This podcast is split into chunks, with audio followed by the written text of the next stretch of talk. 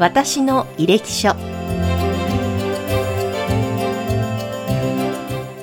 この番組は医療の第一線で活躍されている先生にこれまでの医療人としての反省と医療に対する考えをお聞きする番組です。これからの供養の形ハートインダイヤモンドの提供でお送りいたします。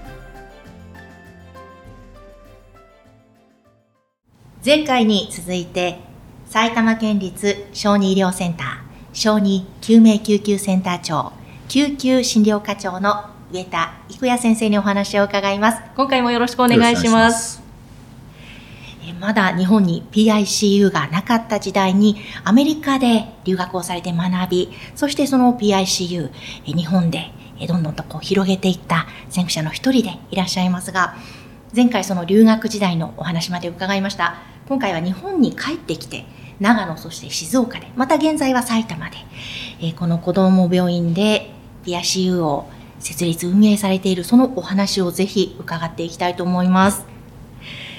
えー、まずですねその、ま、先生留学した時も200通ほどの手紙を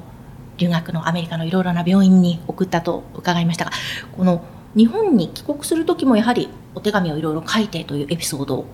何か別の本かな雑誌かな拝見したんですけはいそうなんですよ。それはその自分は PICU を例えば日本でやることになってるから勉強しておいでって言われてこう来たわけではないので、行って勝手に PICU っていうのがあると。であこれはすごい日本にない。これ日本でやんなきゃいかんと思って帰ろうと思っただけですから、うん、どこどこでも別にそのウェルカムじゃないわけですよ。どこかにこうどこでやってくださいっていうのがあるわけじゃないんですよ、だから、日本で全然 PICU のない中でどっかで PICU やりませんかみたいな話で、なので当時それこそ帰国を決めてから日本のいろんな情報を集めてで小児でそういう急性期医療でで新生児 NICU ではなくてやっぱり小児の救急っていうのを集中治療。小児の救急集中治療を力を入れてこれからやりそうな、まあ、施設のドクター。先生方にやっぱり手紙を書いたんですね。いやでも本当日本にまだない中でどう説明していって理解してもらったんだろうというのをもうすごく伺いたいんですけれども。そうですね、えー、で例えばその頃成人の集中治療っていうのはだんだんまたできてきてで各地にそういう例えば大学病院等に集中治療の、まあ、講座っていうのができたりして。でそこに、まあ、子供は、赤ちゃんは NICU 行きますけど、うん、子供は成人と一緒にもう高齢者のおじさんおばあさん並んでるところにポンと子供が入ってる。でそこもある程度人数が子供まだその頃は子供が多かったのである程度の人数その成人中心の集中治療室に入るよみたいなところもあったので例えばそれで子どもを多く見てる施設でで子どものところをもうちょっと専門性として充実させたいっていうふうにそこのボス教授も思うじゃないですか。でそうするとじゃあうちへ来てその子どもっていうのを専門っていうところでそこをメインにやってくれないかみたいなふうに考えてくれる場所がありましたし PIC が空いてますからあなたどうぞっていうのはそれは PIC のそのあの空きポジションがありますからアメリカで例えば PIC 空きポジションがあるからアプライしてじゃあおいじゃあおいでくださいって言って指導員の一番下の若い指導員になってやるみたいなところはもう全くないわけですよ。でそだあのそういうところで成人の見てるところで子供はちょっと多いからじゃあそこへ来て専門少し専門性発揮してやってくれないかっていうところですとかからその私が行くことになった長野は NICU が拡張してで移転してで新病棟に移るので。うんその跡地を改修してで ICU を広げる。でこの上の ICU ですか？らそれはもうイコール PICU なので、うん、PICU を広げるっていう計画があったので、まあ、そこでやんないというところででそれはあの田村正則先生っていう人なんですけれど、えー、その先生、えーと、新生児のチーフをやっていた先生に手紙を書いたところうちに来ないかと。でその数年後にはそこで PICU できるよっていう話だったので、うん、おそらくその成人とミックスのところでそういう隙間でやっていくよりはちゃんとその自分の場所みたいなのを与えていただいた方が良いだろうなっていう思うところがあったので、で長野にお世話になることにしたんですね。でその田村正則先生っていうのはまあ新生児日本の新生児医療の今も大御所ですけど実際はその PIC の研修をしてるんですね。私よりも前に10年 ,10 年ぐらい前ぐらいに、うん、その先生はトロントの小児病院そこも有名な病院なんですがそこで、えー、臨床留学をしてでそれは PIC の勉強をしたんです、うん、でも帰国した私が行く直前ぐらいに帰国されてるんですけどその頃はもうそれこそ PIC の P の字も当然なかったですが NIC が日本ででき始めてる時で、お前 NIC をやれとその田村先生は言われで PIC の研修をしたのに NIC を、まあ、展開することになった。でそれこそ日本の NIC のあのパイオニアのお一人なんで、え今では本当に大御所なんですけど、そこで彼の頭の中にでも、P、PIC を勉強し将来的には PIC を作りたいなと思ってたっていうのがあったんですね、うん、たまたまそこで運よく巡り合ってその先生も全然知らなかったんですけど、あの手紙を送ったらじゃあうちでその病棟改築新生児センターが新病棟に移る時にその後跡地で PIC を広げて、えー、運営するつもりがあるのでそこをやってくれないかっていう話をいただけたんですね。えー、でもそういったご縁本当にタイミングもあってそこに行かれたと思うんですけどもそうやっぱり PICU という言葉がなかなかまだ浸透していない現場でもあったわけですよね。うんうん、そね。その中で定着させるために例えばスタッフに理解をしてもらうまた地域の方にっていうなんかいろんな苦労もあったと思うんですが、すね、いかがでしたか、まあ、スタッフの中スタッフに関してはやっぱりそのチーム医療をやるっていう土壌が、まあ、最近も誰でもチーム医療だって言いますけど、うん、もうその当時それはそうですね1998年に帰国しましたけど、で長野の子供の PIC 始めたのは2001年だったかな、うん、だからもう20年20年前ですけど、うん、やっぱりもう自分の患者だと。例えば手術をしたらも自分の患者だ。最後から最後まで自分が見てで自分が決定するんだという。それから自分がずっと病棟で見てた主治医だったらもう主治医が全部決めるんだと。あの余計なこと言うなみたいな人もいたし、うん、でも一緒にやろうよって人もいたしそういう各各専門医がチームでで PICU の小児集中治療専門医にも相談をしてで相談するとあ結構よよくやってくれるなとかいうところもあったり、っていうところでうまくチームになるように、うん、振る舞わないといけないので。本当に信頼関係を積み上げていくことが大切だと思うんですが、時間をかけてですよね。その辺のやっぱりコミュニケーションといいますか先生信頼関係築く中で大切にしていることってどんなことがあるんですか？えっとこれは難しくて全部じゃあもうその通りにしてくださいっていうふうにしちゃうと、うん、やっぱり患者さんにとって最善の医療にならない場合があるんですね。でそれこそお A という蚊はこの抗生物質を使いたい。B はこれが好みだ。C の蚊はこれが好みだと同じ病気なのに違うお薬を使ってるみたいなことになっちゃうわけですよ。それから PICU 小児集中治療の専門医として例えば小児のそういう重症な肺炎ですとかそれから感染によるショックですとか、うん、そういうものに対しては米国で学んだちゃん学んだちゃんとスタンダードする治療があるんですけれども、各国の専門の先生方はそこは専門じゃないから自分の経験や知識でこれをやってくれとかあれをやってくれそれが全くそのエビデンス的あるいはプロトコール的にはまあ適正じゃなかったりっていうところもありでもそれはダメですって言っちゃうとむくれちゃうのでそこをうまくで今度はその救急で患者が来た時に例えば外科系の処置が必要だとお願いする時も。うんもう最初からあの喧嘩ばっかりしてると助けてくれないじゃないですか。はい確かに。だけど全部各々専門医の言う通りにしていると、うん、本当にその子にとっての最善の医療が提供できないので、うん、だからいつも一緒にいて、えー、助け助けますけどおでもこれはゆ譲れないっていうところはやっぱ主張しなきゃいけないし。うん。で譲れないって言ってその専門医のお方針をお変更しなきゃいけない時もなんだろう嫌な思いを持って変更させるとうん嫌なやつだと思って今度助けてくれないですから。その辺をうまくこれ。時には譲りえ時にはこっちの言うことをうまく通しえうんっていうことを、まあ、ずっとやっていかないといけないんですね。本当にコミュニケーション能力高いものが求められるそうですねだから喧嘩しちゃうと終わりなのでことですね。あとそれから院外って意味だと、うんそれこそ PICU っていう概念がないのでもうそれぞれの地域の病院でそういう重症な患者さん治療をしているわけですよ。うんで例えばあの呼吸不全になって人工呼吸をつけるでそうすると基本的には米国だったらもう必ずその小児病院の PICU に送られてきて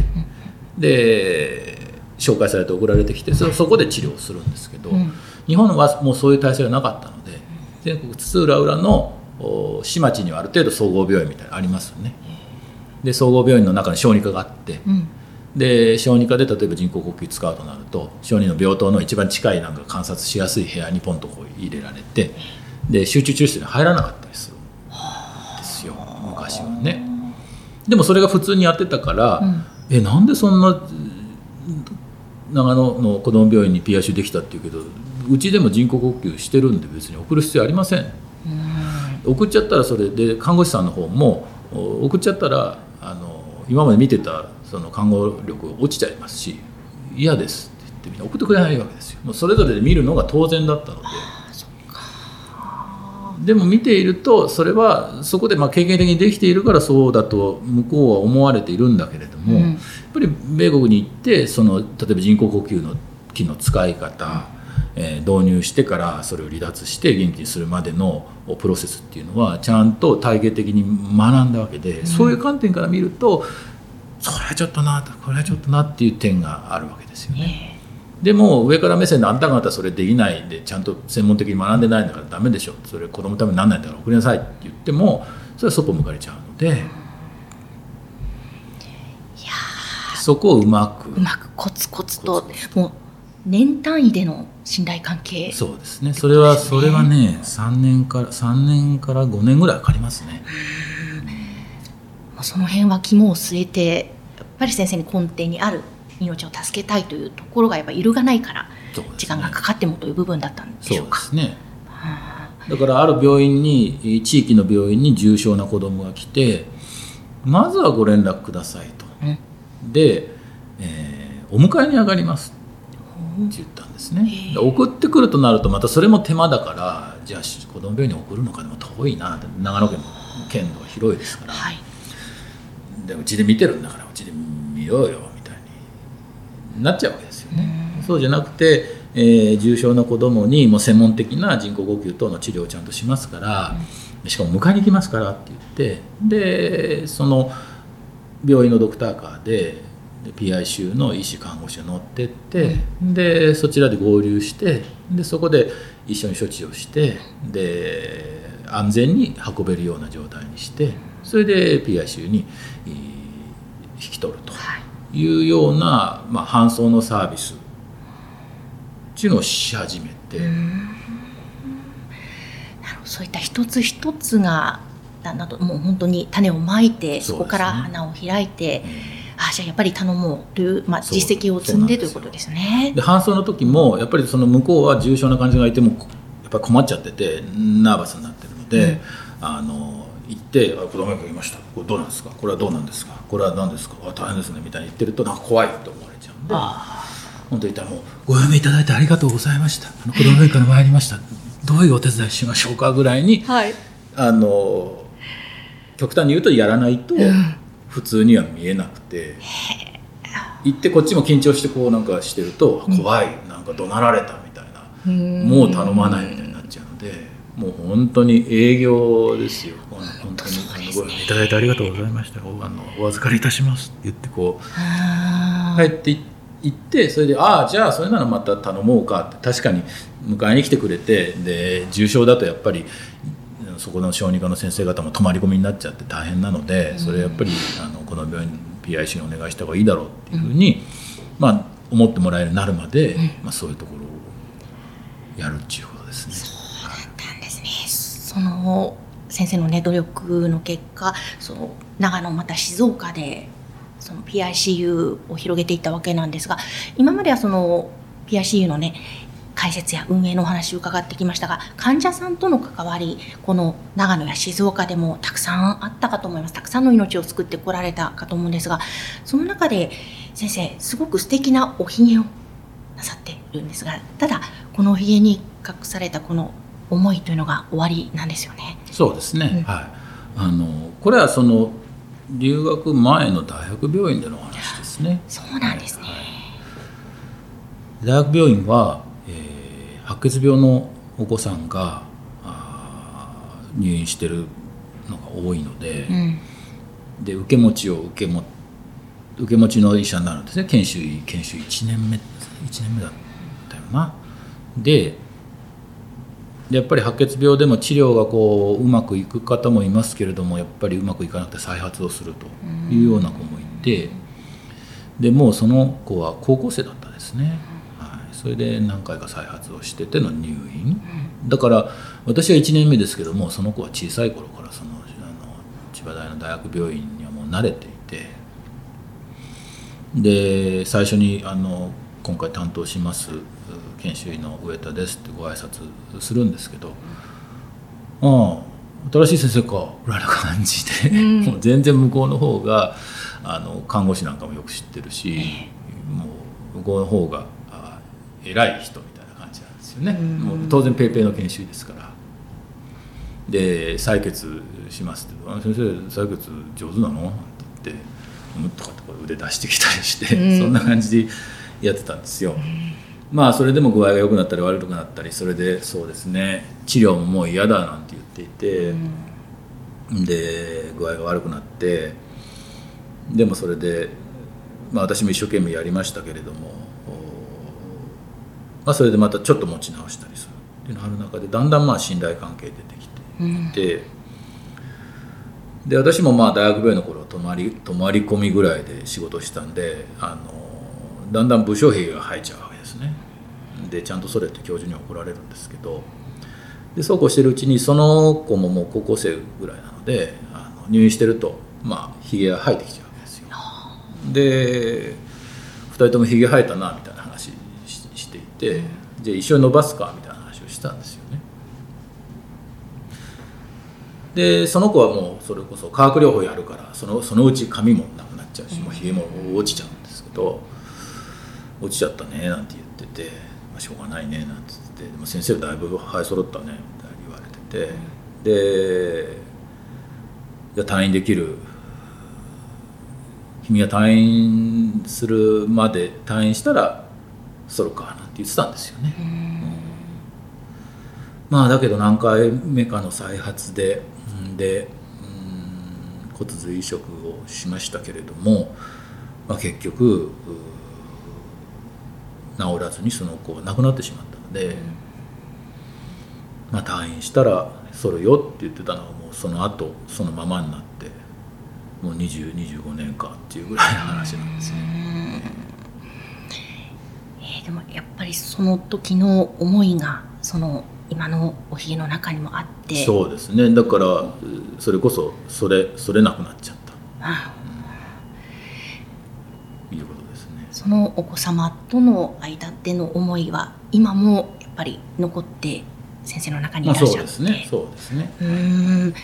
だあの医者になってほぼほぼ最初の方に受け持ちをさせてもらった患者さんなのでね。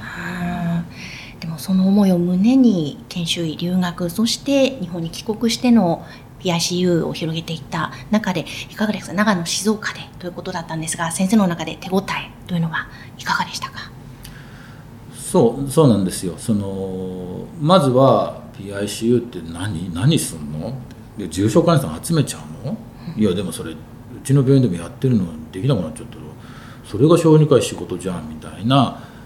当時自分よりは上のそれこそそれそれぞれの病院の責任者の先生方っていう状況だったんですけど、言ったように、えー、紹介していただいたら迎えに伺いますと、うん、で良くなったらお返ししますのでそれをお願いしますって言ってでまたあいろんな病気がや怪我があるのでそれどういう状況でした？でどういう治療するのがいいんです？っていう話もその症例の振り返りとして病院間でカンファレンスをしたりしてでそうするとああそれ助かるなでそれこそ症例によってはうちだったら手に負えなかったらうまく助けてくれたって思っていただいたのもあるかもしれないですね。でそういうのの中でだんだんに信頼関係が生まれていって、でああ重症の子が来たからじゃあ子ども病院の PIC に頼もうかっていうふうにだんだん動いてきて、うん、でそれこそそれはもう年間にどれぐらいその外の病院からご紹介いただくかっていうのの数を見ていくとそれがこう年年で増えていって。でご紹介いただいた患者さんのそれこそ診断それから治療いろんな病態ってことに関してもそういう地域の先生方とお話をする中でああよくやってくれたみたいなフィードバックをもらったり、うん、っていうところで、えー、できるようになってきた立ち上がってきたなっていうところを,、うん、を感じを受けましたね。やはりその地域では小児の命が助かるその数確率もやはり高まっていったということなんですかねそれそうですね。ですから、うん、その言ったようにそれぞれの地域の先生方あるいはそれそれこそこの病院の中の各専門医の先生方、うん、今まではこれなくなってたかもしれないけどちゃんと救命できたなっていうふうに思っていただける事例っていうのがやっぱりある程度以上増えてきて、うん、でかつでもそれで PICU に収容したらお前らは専門医じゃないんだから黙ってろ全部俺の言うこと聞けってやってると多分人望は得られなかったかもしれないですけど、うん、まあ、その辺もディスカッションしながら本当にこの患者さんにとっての最善っていうのはどうしたらいいんでしょうっていうことを常にお話をしながら念頭に置いてやっているっていうところで、えー、なんとか認知してもらえるようになってきたんじゃないかなっていうことですね。本当に先生のお話を伺っているともちろん医療の技術はもちろんなんでしょうがコミュニケーションというのが医師にとっては本当やはり大切な部分の一つなんだなというのをすごく感じましたね。はいはい、あのそしてこの3回目ぜひ先生に伺いたい一番最後の質問なんですが先生のこれまでの成功は才能努力運のどれによるものですか？これはいかがでしょうか、まあ、今まで聞いてこられてすぐ分かるじゃないですか。これは運ですね。うん。いやでも聞いていて運タイミングご縁それもそうなんだろうなと思ったんですがやっぱり才能も もちろんありますしその先生の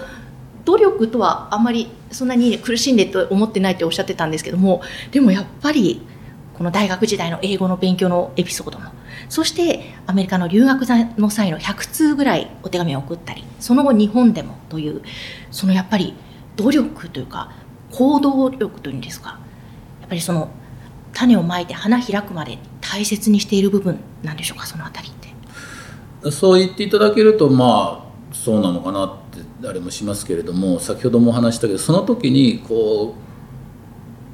歯を食いしばって努力をしてるっていう感覚はほぼなくて、うん、で言ったようにたまたまそのあのいい病院いい病院米国のいい病院ですけれども新プログラム立ち上げの時にうまくつだつだれたっていうことですとか、うん、それから日本で帰ってくる時もそういう経緯で PIC をやろうっていう病院があったってか、うん、そういうのはやっぱり幸運があの巡ってきてくれたのででじゃあそれで与えられたものをうまくするにはどうすればいいかって言って。うんまあ、努力になるんですけれども今言った搬送の話だとかそれから言い忘れましたけどその長野や静岡に行った時はもう埼玉もそうですけども地域の小児科あるいは救急科のドクターがいて入院するよ小児が入院するような病院は全部挨拶回りに行ったんですよ。でこれからこういうことをやって PICU っていうのやってこういうことをしますお迎えに来てでお連れしますからぜひこの電話番号にあのすぐ連絡してくださいってどんな状況でも構いませんって言ってそれこそもうあの挨拶回りをしてですね、でそれはいろいろでしたよ。いやそれうちでやってんだからそんな取っちゃ取ら取らないよってあんたの方ができるってことないでしょみたいにしても剣もほろらってすることもあるんですけど、それはもうもう大河あの耐え難きを耐えみたいなことでするわけですけど、ええ。でもそれもその地域の実情を理解したりあるいはそれこそ半日出かけてっていろんなものを見たりもするのでうん。それはそれで楽しいですし、うんまりそういうなんか歯を食いしばって血のにじむような努力をしたっていう気はないんですね。で要所要所でそこでラッキーなところでうまく回ってきたなって思うと、んやっぱり言ったように一番運だと思いますよ。やっぱりそれって先生が原体験でアフリカの子を助けたいそしてその PIC を日本にっていうやっぱりその一つの目標があるからその運が開けるというのもあるんですかね。どうでしょう？でもそれはそれこそ運で目標だって高い目標を掲げていてもその通りにならないなんてよくよくあるっちゃあれですけれどもね、なかなかそうはならないので、目標があってそれをこう思い続ければ運が開けるかっていうと、まあ、そうではそうだと素敵なんですけども現実はそうでなかったりするでしょう、だから、まあ、運が良かったんじゃないですか。え ーニコニコっとしながら、えー、軽やかに運が運じゃないですかとおっしゃっていただいた先生ですがあのこれまでもいろいろなエピソードを伺ってきました。ぜひ次回はその小児救急医療の現場でのぜひ患者さんとのお話また家族へのケアですとかそういったことも含めてまた PICU の今後ですね、えーそのお話ぜひ次回よろしくお願いいたします。今日はありがとうございました。この番組は提供 USCI ジャパン株式会社。インタビュアー山口智子でお送りいたしました。